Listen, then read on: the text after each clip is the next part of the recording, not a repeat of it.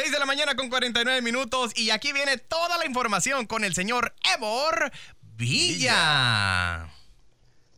Buenos días, buenos días. Gracias a Dios ya es viernes, amigos. Sí, ya, gracias a Dios es, viernes.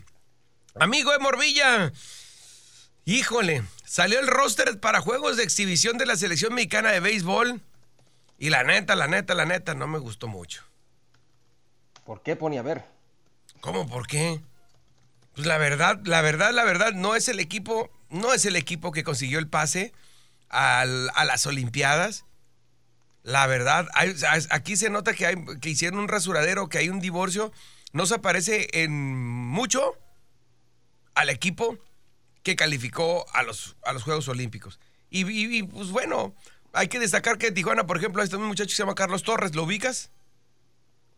Ah, no te no, preocupes, pues, es el único toro que va, güey. Es el único, Ay, ay, ay. es el único. ¿No? El único de toros que va a estar Por ejemplo, selección habiendo Isaac Rodríguez, claro, son los de, son los de exhibición. Sí, también está este Brennan Bernardino, también como pitcher de Tijuana. Pero yo creo que hay otros mexicanos que están en mejor estado. Bueno, en fin. Para destacar, eh, te, te cuento de voladita el, el roster: Michael Wing de Aguascalientes, Jason Atondo de Campeche, Adrián González de Guadalajara, Kevin Medrano de Dos Laredos, Ramiro Peña en Monterrey, Carlos Figueredo, Figueroa, perdón, de los Diablos, este, Juan Oramas, Juan Pablo Oramas de, de Tabasco, Alexis Wilson del Tigres, de, de Guadalajara, Salvador Valdés, Natanael Santiago de Oaxaca, Cristian Zazueta de Saltillo, Leo, Leo Leonardo Germán de Veracruz, del, de los Rojos, Mario Morales de León, eh, Ryan Verdugo de Monclova, Isaac Jiménez de Durango, Jonathan Jones de Yucatán, Francisco Ferreiro de la Unión, Jonas, eh, Jonás, perdón, Garibay de Yucatán y Carlos Torres, que ya lo había dicho. Sí, todos ellos dirigidos por Benjamín Gil y van a jugar este fin de semana esos dos partidos de exhibición, no ni para, bueno, son de preparación frente a República Dominicana el día de mañana y el domingo frente a Venezuela. La neta, la neta, no me gustó esta selección. Sí, no, se ve La neta. desangelada, ¿no? Por ahí los nombres de Adrián González y Ramiro Peña son los que tal vez destacan más por su trayectoria en grandes ligas. Recordamos, Adrián González fue el mexicano mejor pagado en la historia de la Major League Baseball y Ramiro Peña pues fue de algún momento shortstop de los Yankees de Nueva York, ¿no? En fin, en fin, eh, política deportiva.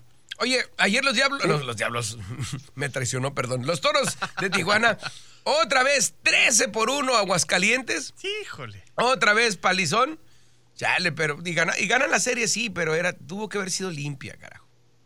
Sí, el segundo partido estuvo muy cerrado, ganó 2 por 1 el equipo de Aguascalientes, pero otra vez, como dices, eh, vuelve a palear el equipo de Tijuana 13 por 1, había ganado 22 a 2 el primer juego de la serie y aprovecha también el equipo de Tijuana derrotas de los Mariachis de Guadalajara que pierden 9 carreras contra 5 contra el equipo de Puebla y el equipo de Monclova también pierde frente a La Laguna, con esto está cerradísima la parte alta de la División Norte en la Liga Mexicana de Béisbol. Guadalajara, Monclova y Tijuana, los tres equipos tienen 16 partidos ganados. Eh, solamente el equipo de Guadalajara tiene un partido perdido menos, por eso es líder de esta división. A medio juego, a medio juego. Medio juego, nada más. Interesante lo que está pasando. Ahora, ahora se pone bueno el asunto porque los siguientes, los siguientes partidos, este, es- son series, una serie técnicamente hablando, pues nada es fácil, todo se tiene que jugar, pero es de los toros visitando a Durango. Los toros visitando a Durango que son sotaneros generales con siete ganados nada más. Híjole. Sí, tiene que aprovechar esa condición el equipo de Tijuana, sacarle escobita a mi pony para tratar de regresar la próxima semana con ese liderato, ¿no? Es correcto. Amigo Emor, ¿qué más nos tienes? Eh, ¿Cómo le fue Pues a en los la padres, Major por League cierto? eh? Por fin volvieron a ganar los padres. Le ganaron seis carreras contra cuatro a los Rojos de Cincinnati, pero también ganaron los Gigantes de San Francisco. Sigue ahí eh, la situación en la división oeste de la Liga Nacional. Los padres de San Diego están todavía a seis partidos del líder, que son los Gigantes de, de San Francisco, y los Dodgers, que no dieron actividad, son segundo en esta división. Bueno, a partir del, del día de hoy hay una... ah, Bueno, el- en el partido de ayer, por cierto, déjame decirte, fue el, na- nada más y nada menos eh, 70 mil personas en el Petco Park, ¿eh? Para ver su partido. Sí, ya, Ya 70,000. afortunadamente ya, pues la vacuna, ¿no? También aquí, afortunadamente en, en la frontera estamos ya haciendo fila, Pony, para poner la vacuna. Los, de, los menores de 18 como yo, pues todavía no, pero los de 18 a 39 ya están listos. ¿eh? Ay, cállate tú. Déjalo, güey, déjalo. El chaborruco este. Chaborruco, güey.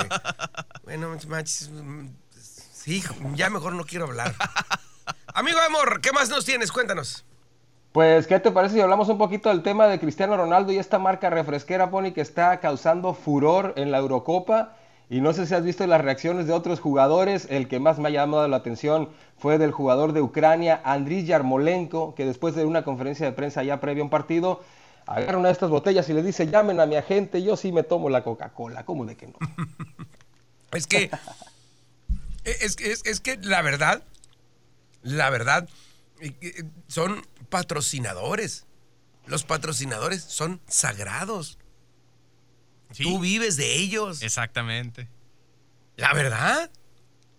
Sí, Entonces- sí. Otros jugadores que siguieron la, la- la cura, por decirlo de alguna manera, Manuel Locatelli de Italia quitó las botellas también, eh, Paul Pogba de Francia también quitó las botellas, pero el entrenador de Rusia, el señor Stanislav Chercheso, él abrió una botella y también se aventó un buen trago en la conferencia. ¿eh? Ándale.